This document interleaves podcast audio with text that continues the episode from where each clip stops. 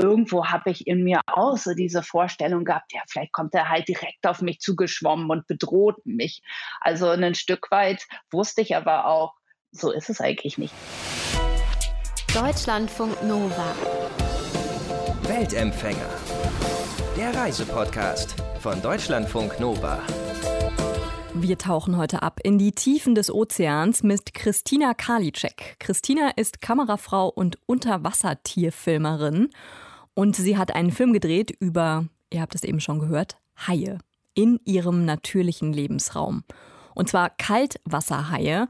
Und über die wissen wir sehr viel weniger als über die Haiarten, die in den wärmeren Gewässern leben. Vier Jahre lang war Christina unterwegs, den Kaltwasserhaien auf der Spur. Sie hat sie im eiskalten Wasser beobachtet und gefilmt. Und zwar von der Nordsee bis nach Grönland. Das könnt ihr euch alles angucken in ihrem Film Haie eiskalt. Den findet ihr in der ARD-Mediathek im Netz.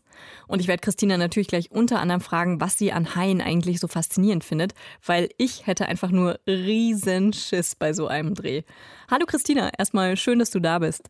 Hallo, ich freue mich auch, hier in der Sendung sein zu können. Kannst du dich noch an deinen allerersten Hai erinnern?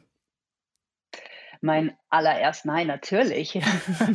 das war ein großes Erlebnis. Also mein allererster Hai war tatsächlich ein weißer Hai in Südafrika, den ich gesehen habe. Und da bin ich eigentlich fast umgekippt von der schieren Größe an Hai, an Fisch. Also ich meine, es ist einfach unglaublich beeindruckend. Ähm, da war ich auf einem Boot und konnte diesen Hai von der Oberfläche aus sehen. Das Wasser war zum Glück ziemlich klar. Und das war einfach, einfach, da ist mir echt einfach fast der Atem gestockt.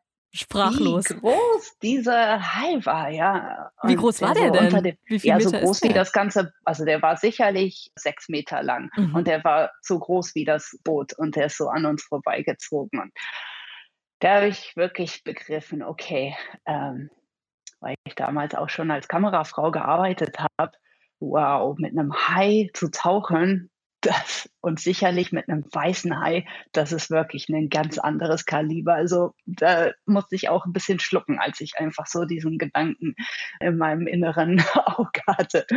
Ja, also äh, für viele Leute auch ja eher eine Gruselvorstellung. Ne? Ich habe es äh, schon mal gesagt am Anfang. Haie sind für viele ja auch so ein Angstobjekt eher. Ne? Und hast du da aber wirklich gedacht, ich will das, ich will mit diesen Tieren zusammenarbeiten sozusagen, ich will die filmen. War das der Moment? Ja, es ist ein Moment für mich eigentlich generell als Tierfilmer mit der Ausrichtung auf die Unterwasserwelt, dass es einfach so spannend ist, diese Tiere eigentlich in ihrer Umgebung zu zeigen. Weil von der Oberfläche sehen wir ja fast gar nichts. Und auch in diesen Momenten unter Wasser sein zu können, wenn wir eine Chance haben, Meerestieren zu begegnen. Das ist einfach großartig und mehr über ihr Verhalten zu lernen und eben auch zu filmen zu können. Das ist eigentlich das, was mich antreibt, überhaupt diesen Beruf zu machen. Und Haie haben es mir ganz besonders angetan. Und kannst du sagen, warum? Also was fasziniert dich so an denen? Mich fasziniert einfach, dass Haie seit Millionen von Jahren unglaublich effiziente und ausgeklügelte Strategien und Verhaltensweisen haben, wie sie ihre Beute jagen und ganz oben an der Nahrungskette sind in den Ozeanen. Und also die Vielfalt von Haiarten ist auch unglaublich und das ist eigentlich was, was mich so fasziniert und ja, eben dieses Tier, was so unglaublich stark ist und eben erfolgreich in den Strategien, die es hat. Das ist echt so ein Top-Dog so im Meer, ne? So ganz oben. Ja, na klar, es sind wie die Löwen oder, also Haie sind eigentlich wie die Löwen oder die Elefanten oder auch Bären, eben ganz oben an der Nahrungskette. Und natürlich sind solche Prädatoren auch faszinierend und auch beobachten zu können, wie sie jagen oder überhaupt, wie sie leben in unseren Ozeanen. Das ist einfach ganz spannend. Und welchen Hai oder was für ein Hai hast du dann das erste Mal beim Tauchen getroffen? Also den weißen Hai hast du eben schon erzählt, den hast du von einem Boot aus gesehen. Und wie war das dann das erste Mal mit einem Hai zu tauchen? Das erste Mal mit einem Hai zu tauchen war ganz spannend, weil man natürlich so viel zu lernen hat über diese Tiere, wie sie sich verhalten, wie sie schwimmen, wie sie sich verändern. Also das ist was, wo man eigentlich sehr viel Zeit erstmal braucht, um überhaupt das Verhalten von verschiedenen Haiarten zu lernen und zu studieren. Das heißt, die verhalten sich alle unterschiedlich, so ein bisschen, je nach Haiart? Ja, jede Haiart verhält sich unterschiedlich und auch einzelne Hai-Individuen verhalten sich unterschiedlich. Mhm. Und das ist was, wo man sehr, sehr viel äh, erstmal beobachten eben muss, ja. Oder eben mit, mit anderen zusammenarbeitet, die diese Haie besser kennen. Manchmal gibt es ja sogar einzelne Haie, die immer wieder auftauchen in einem Revier und somit ein bisschen bekannt sind zum Beispiel. Und für mich, als ich dann tatsächlich mit einem Hai getaucht bin, war es schon echt aufregend. Man beobachtet das und man weiß halt nicht genau. Irgendwo habe ich in mir auch so diese Vorstellung gehabt, ja, vielleicht kommt der Hai direkt auf mich zugeschwommen und bedroht mich. Also ein Stück weit wusste ich aber auch, so ist es eigentlich nicht. Also Haie sind auch teilweise sehr vorsichtig erstmal und checken erstmal, was ist das überhaupt? Ist das ein Taucher oder ist das eine mögliche Beute? Und dann kommt eigentlich auch dazu, dass sehr viele Haiarten eher sehr viel Respekt vor einem Taucher im Wasser haben. Und für vielen Haiarten braucht man überhaupt, da hat man gar nicht zu befürchten. Mhm. Und was war das für ein Hai, dein, dein erster Tauchhai dann, den du da getroffen hast? Also ich bin zum ersten Mal mit Tigerhaien getaucht mhm. in Südafrika. Und wie macht man dem Hai das klar, dass man keine Beute ist? Du sagst es so einfach, aber wie macht man dem das klar? Ich glaube, es gibt eben verschiedene Ansätze. Sicherlich eins davon ist, dass man sich sehr ruhig verhält, dass man möglichst eher nicht an der Oberfläche ist, sondern versucht eher unter dem Hai sich aufzuhalten, statt über ihm. Mhm. Das ist auch ein gewisses Signal sozusagen von einer Dominanz als, ja, als sozusagen Meerestier, was man dann ja in dem Moment ist. Ja. Mhm.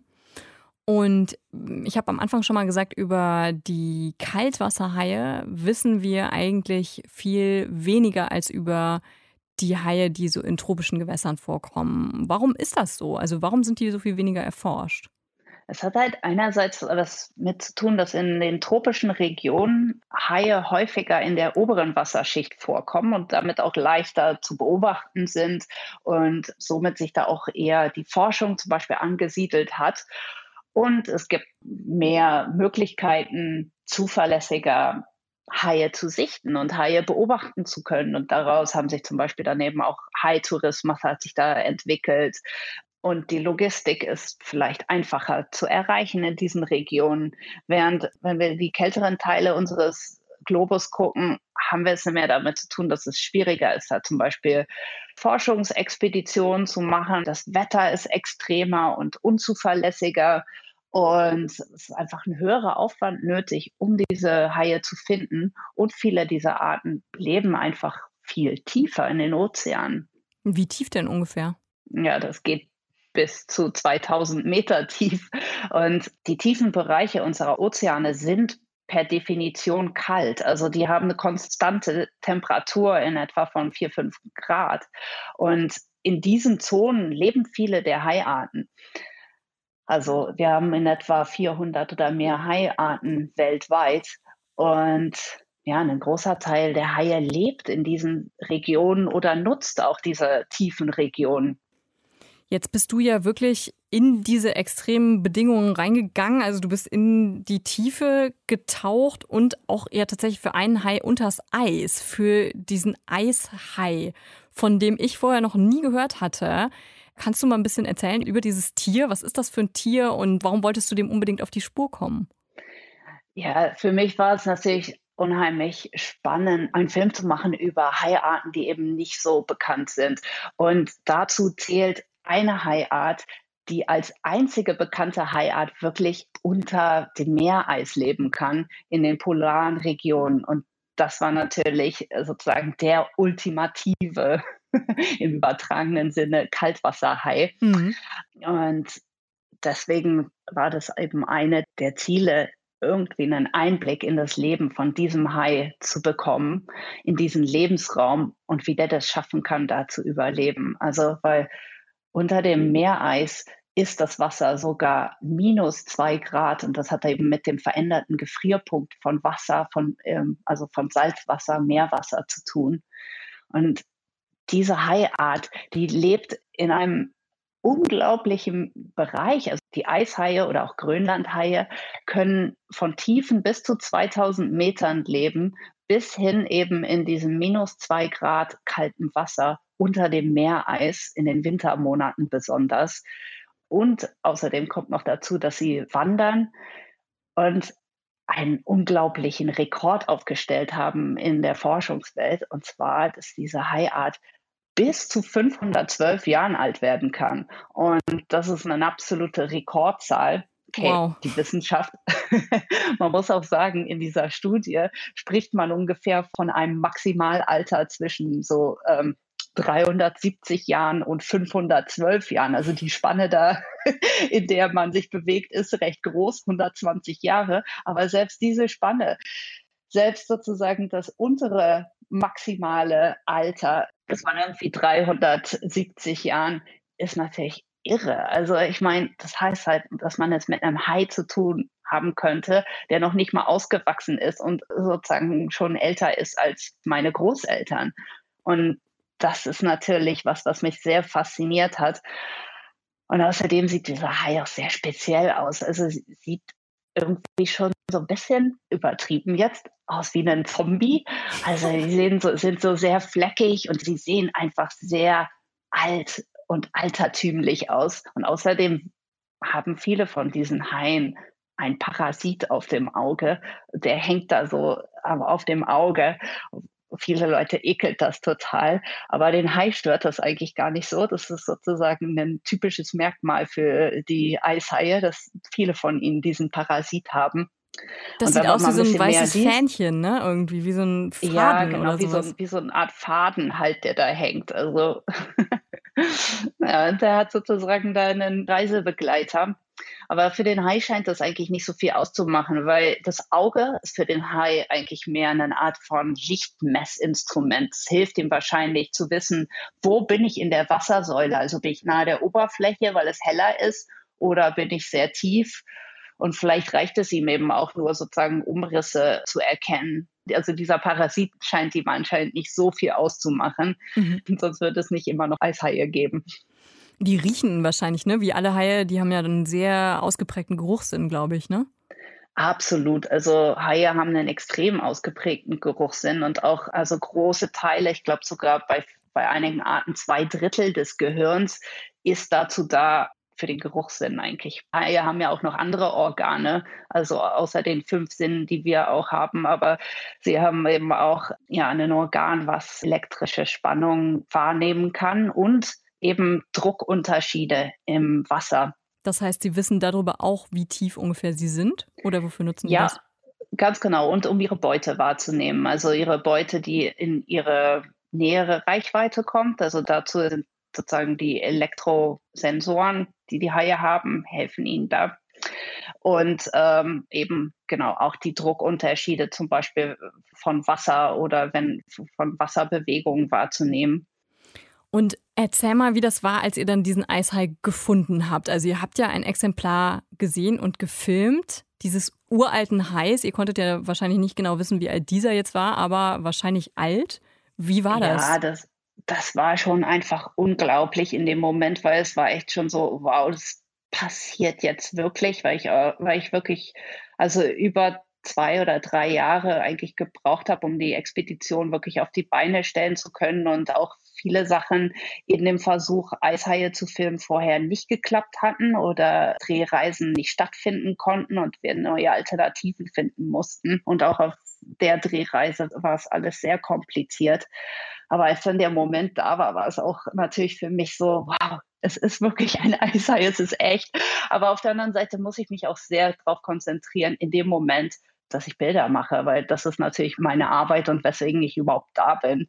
Und insofern habe ich auch einen Großteil dann von Konzentration, die wirklich darauf geht, dass ich in dem Moment das Bestmögliche aus der Situation mache und mich auf das Bild konzentriere. Und ich tauche ja auch dabei und so weiter und so fort. Also es ist eine Menge an Koordination. Ich muss sehen, was macht der Hai eigentlich? Schwimmt der jetzt einfach weiter? Biegt der ab? Schwimmt der weg? Schwimmt der nach oben? Schwimmt der nach unten? Wie lange bleibt der überhaupt? Vielleicht ist er in drei Sekunden weg und dann habe ich nur ein einziges Bild bekommen. Also in der Situation sind so unglaublich viele unbekannte Komponenten dabei das ist einfach eine Menge Konzentration, die da für mich steckt. Und manchmal kann ich dieses Erlebnis eigentlich erst hinterher bewundern oder überhaupt richtig nochmal durchleben, weil ich es dann am Monitor sehen kann und eigentlich dann auch erst nochmal das so richtig wirkt. Mhm.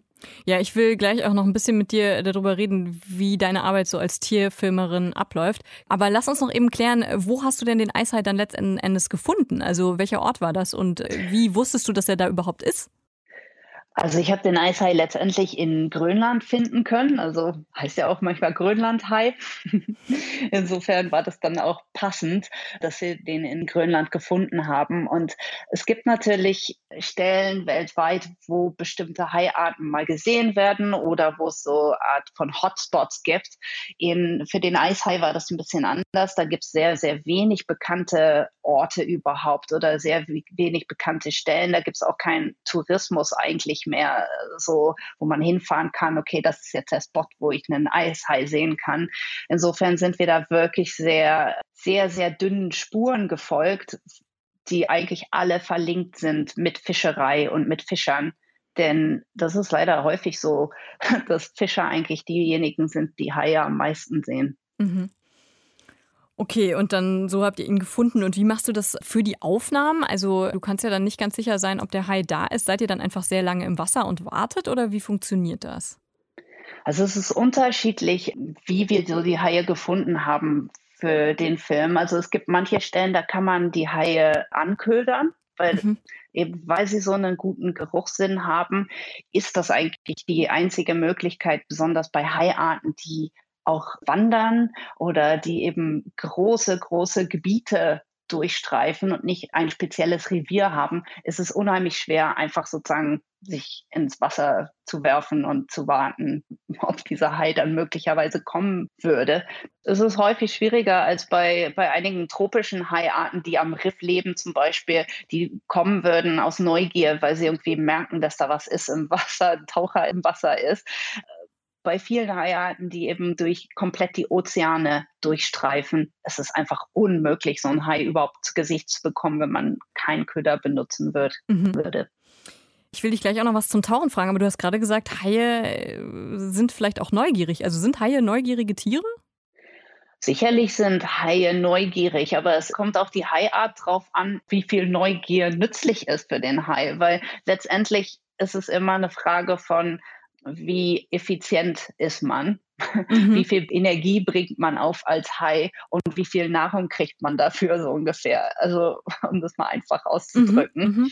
Und insofern sind einige Haiarten viel mehr darauf angewiesen, neugierig zu sein und also opportunistischer zu sein, um überhaupt Beute zu finden. Und andere Haiarten gehen eben anders vor. Aber um darauf zurückzukommen, es gibt auch Haiarten, die fressen gar nicht mal Fische, sondern die fressen die allerkleinsten Lebewesen. Und das ist eigentlich beeindruckend, weil die zwei größten Haiarten fressen die allerkleinsten, nämlich Plankton, also mini kleine Krebse und Fischeier und so weiter. Und trotzdem wachsen die als zum Beispiel der Riesenhai bis zu zehn Meter heran. Und der Walhai hat ja auch den Rekord als, als der allergrößte Hai der Welt mit irgendwie bis zu so 15 Meter und mehr.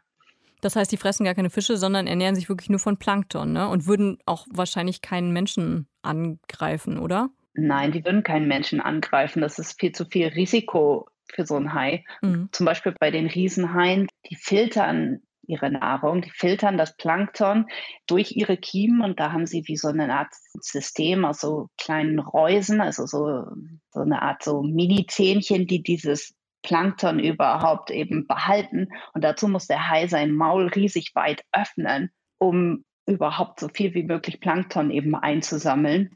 Wenn er aber was verschlucken würde, könnte dadurch dieses System, mit dem man das Plankton filtert, beschädigt werden. Und das ist natürlich ein Risiko für den Hai. Das ist was, das er sich einfach nicht erlauben kann. Ja, weil das ganz einfach existenziell bedrohlich für ihn ist. Mhm. Und somit weichen die Riesenhaie eher so Objekten aus, also sogar Quallen, wenn sie im Wasser schwimmen. Die wollen sie eher nicht verschlucken. Das heißt, für mich zum Beispiel in der Annäherung an den Riesenhai war es wichtig, dass ich eher sehr vorsichtig vorgehe, um den Hai nicht zu stören. Also ein komplett anderes Bild, als man eigentlich von einem Hai erwartet. Also man denkt, okay, der Hai, der schwingt auf einen zu und äh, so ungefähr frisst einen. Das ist immer mhm. noch das Bild, was viele Leute haben und das ist komplett anders für viele der Haiarten. Und viele Haiarten, besonders die kleineren, sind eher sehr, sehr scheu. Und wie machst du das mit dem Tauchen in diesem eiskalten Wasser? Also wie ist das für dich in diesen, ja wirklich dann sogar Minusgraden zu drehen und auch zu tauchen? Also für mich ist es aus einer filmischen Perspektive sehr anspruchsvoll, weil es heißt, dass ich eigentlich nur sehr wenig Zeit im Wasser habe. Also in so kaltem Wasser kann man sich einfach nicht lange aufhalten als Mensch, als Taucher. Ähm, ich glaube, ich habe meine Taucher. Also wir haben ungefähr Tauchzeiten von über einer Stunde gehabt, aber das liegt auch daran, weil wir unsere Tauchausrüstung sehr optimiert haben für diese Tauchgänge. Man kann auch sagen, dass Tauchgänge manchmal nur 30 bis 40 Minuten dauern für zum Beispiel Sporttaucher, wenn sie Eistauchen gehen. Mhm. Und das heißt, ihr hattet einfach, man hat dann so doppelte Anzüge oder sowas an, damit dann man so ein bisschen kältegeschützt ist? Also wenn ich Eistauchen gehe, habe ich mehrere Lagen unter meinen Trockentauchanzug an und fast wie so eine Art extra warmen isolierenden Anzug darunter. Außerdem habe ich so eine elektrische Heizweste darunter. Ich habe speziell, äh, spezielle Wollhandschuhe unter meinen Handschuhen, die meine Hände trocken halten. Und ich habe extra dicke Wollsocken an. Und ja, wir haben da einige Systeme, die wir sozusagen optimiert haben. Mm, das ist eben wichtig, auch vorher, hinterher warm zu sein, das ist halt auch nicht immer möglich, wenn man eben an einem Ort weit weg äh, ist, mitten auf dem Eis und dort ins Wasser einsteigt. Und vor allem, wenn an der Oberfläche auch sehr kalte Temperaturen sind. Und das ist natürlich auch eine der Herausforderungen, überhaupt zu filmen in der arktischen Region. Es können sich die Wetterumstände sehr, sehr schnell ändern. Man taucht in einer Region, in dem eben es auch mehr Eis gibt, in dem Fall das Meereis verändert sich in der Saison, in der wir da waren, die ganze Zeit. Das kann sich stündlich verändern. Also die Stelle, wo wir ins Wasser gehen, kann sich innerhalb von einer halben Stunde komplett wieder schließen mit Treibeis. Und das ist natürlich auch was, was Tauchgänge sehr variabel macht und wir manchmal früher auch auftauchen müssen als eigentlich geplant. Mhm. Du hast jetzt gesagt, wir. Drehst du denn normalerweise im Team? Wie viele Leute seid ihr dann so? Ja, also absolut. Wir drehen im Team und ich habe ein ganz wunderbares Team gehabt, zum Glück für diesen Film. Ähm, wir sind natürlich immer mehrere Taucher unter Wasser aus Sicherheitsgründen und auch jemand an der Oberfläche. Das geht gar nicht anders. Also ähm. Und jetzt waren Tierfilme ja traditionell immer eher so eine Männerdomäne, ne? Also diese ganzen Klassiker, die Wüste lebt, Expeditionen ins Tierreich und sowas, hauptsächlich von Männern gedreht, ne? Und man kennt auch oft nur so Männer als große Namen. Hast du das gemerkt als Tierfilmerin? Ja, also wir sind prozentual sind wir, glaube ich, sehr wenig Kamerafrauen im Tierfilmbereich. Also als ich eigentlich mit Tierfilmen angefangen habe und aus dem anderen, also aus dem generellen Kameraumfeld gekommen bin, gab es eigentlich, glaube ich, keine oder vielleicht eine andere Kamerafrau in Deutschland. Aber auch weltweit gibt es sehr wenig Kamerafrauen im Tierfilmbereich, muss man einfach sagen. Insgesamt gibt es auch wenig Kamerafrauen in Deutschland. Also insgesamt für Fernsehen, für Spielfilme, Werbung ist es immer noch deutlich weniger als Männer. Und ich denke, es ist vielleicht ein Abbild von der Gesellschaft, dass einfach solche Berufe wie als Kamerafrau zu arbeiten traditionell nicht so unbedingt als ein typischer erstrebenswerter Beruf für Mädchen angesehen werden. Mhm. Und äh, du hast jetzt aber gerade gesagt, es sind jetzt vielleicht schon ein bisschen mehr. Also ändert sich da vielleicht auch ein bisschen was in der Branche oder ist es ein sehr langsamer Fortschritt? Ich denke schon, dass es sehr viele interessierte Frauen gibt oder Mädchen, die in den Beruf möchten. Wir sehen aber insgesamt an Zahlen, zum Beispiel im Kamerafrau-Bereich insgesamt, zum Beispiel an Absolventinnen von Hochschulen, dass es schon deutlich mehr Frauen sind, die von den Hochschulen kommen und Kamera studiert haben, aber die sich tatsächlich im Beruf festigen, sind es deutlich weniger. Also mehr Frauen gehen aus dem Beruf raus als Männer. Und prinzipiell sind es öfter auch Frauen, die dann eben eher in kleineren Produktionen arbeiten oder weniger bezahlten Produktionen. Also es ist schon eher sehr langsam, dass sich was ändert in den Bereichen. Lass uns noch über ein Thema reden, was dir auch sehr am, am Herzen liegt. Du setzt dich ja auch ein für den Schutz von Haien. Wodurch sind denn Haie besonders bedroht? Haie sind ganz besonders durch Überfischung der Meere bedroht. Also das ist wirklich Faktor Nummer eins. Also sowohl dadurch, dass sie selber überfischt werden, Haie, als auch ihre Beutefische. Also viele Haiarten sind inzwischen sehr bedroht. Manche Arten sind natürlich nur in bestimmten Teilen auf der Welt stärker bedroht als andere. Aber manche Haiarten, da wissen wir noch nicht mal wirklich, wie stark sie überhaupt bedroht sind, weil sie eigentlich noch gar nicht richtig in Statistiken erfasst werden oder nicht genau genug erfasst werden.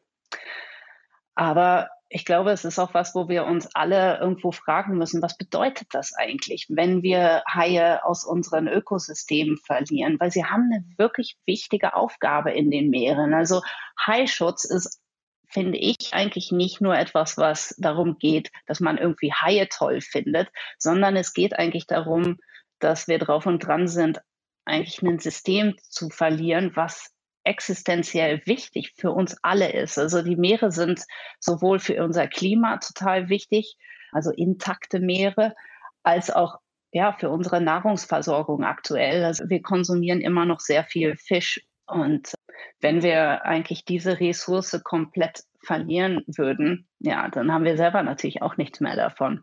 Und deswegen ist Haischutz einfach viel mehr verlinkt mit unserem eigenen Leben, als wir das vielleicht wahrhaben möchten. Und du hast eben gesagt, durch Überfischung, also das heißt vor allem ja durch Beifang, oder? Also dass die Haie ähm, eigentlich nicht bewusst gewollt aus dem Meer geholt werden, aber einfach als Beifang in den, in den Fischernetzen landen, richtig? Ja, Haie landen natürlich nicht gewollt sozusagen in Fischernetzen oder an Langleinen oder überhaupt eben in Fischausrüstung. Aber es gibt natürlich auch noch gezielten Fang auf Haiarten, also einerseits natürlich durch die Verwertung von den Haiflossen, als auch ein gezielter Fang von Haien, zum Beispiel für Haileberöl, was auf dem Weltmarkt unter dem sehr weiten Begriff von Fischöl verkauft wird. Und dazu werden auch also Tiefseehaie, gerade eben auf dem offenen Ozean, also in den, in den Gegenden, die eben komplett unreguliert sind, weil sie außerhalb sozusagen der Hoheitszonen sind oder Fischereizonen. Dort werden Haie auch gefangen, gezielt zur Herstellung von diesem Haileberöl. Das wird unter dem Namen Squalen verkauft und in Kosmetika und auch Sonnencremes oder so verkauft. Und das gibt es auch als, als pflanzliches Produkt, aber ja, der Trend ist eigentlich, dass es zunimmt als tierisches Produkt in Kosmetika global. Und das ist ein Markt, der komplett unreguliert ist. Also wir wissen eigentlich nicht wirklich genau, nur ansatzweise geschätzt, wie viele Haie dafür eigentlich jedes Jahr sterben. Aber es gibt natürlich Zahlen, die insgesamt den Fang von Haien oder die Mortalität berechnet. Und da wissen wir, dass die Überfischung von Haiarten wirklich drastisch ist. Also Hast du da eine Zahl? Weißt du, wie viele Haie jedes Jahr aus dem Meer geholt werden? Also jedes Jahr werden 100 Millionen oder mehr Haie aus dem Meer geholt. Und ich meine, 100 Millionen, das muss man sich einfach mal vorstellen, wie viele das sind.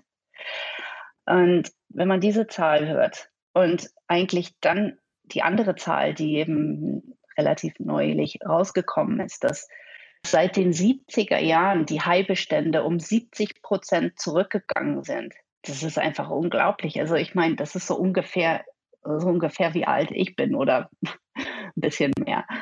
Seitdem gibt es eigentlich nur noch 30 Prozent von dem, was es sozusagen gab, als ich geboren worden ist. Und das, das kann sogar noch viel mehr sein.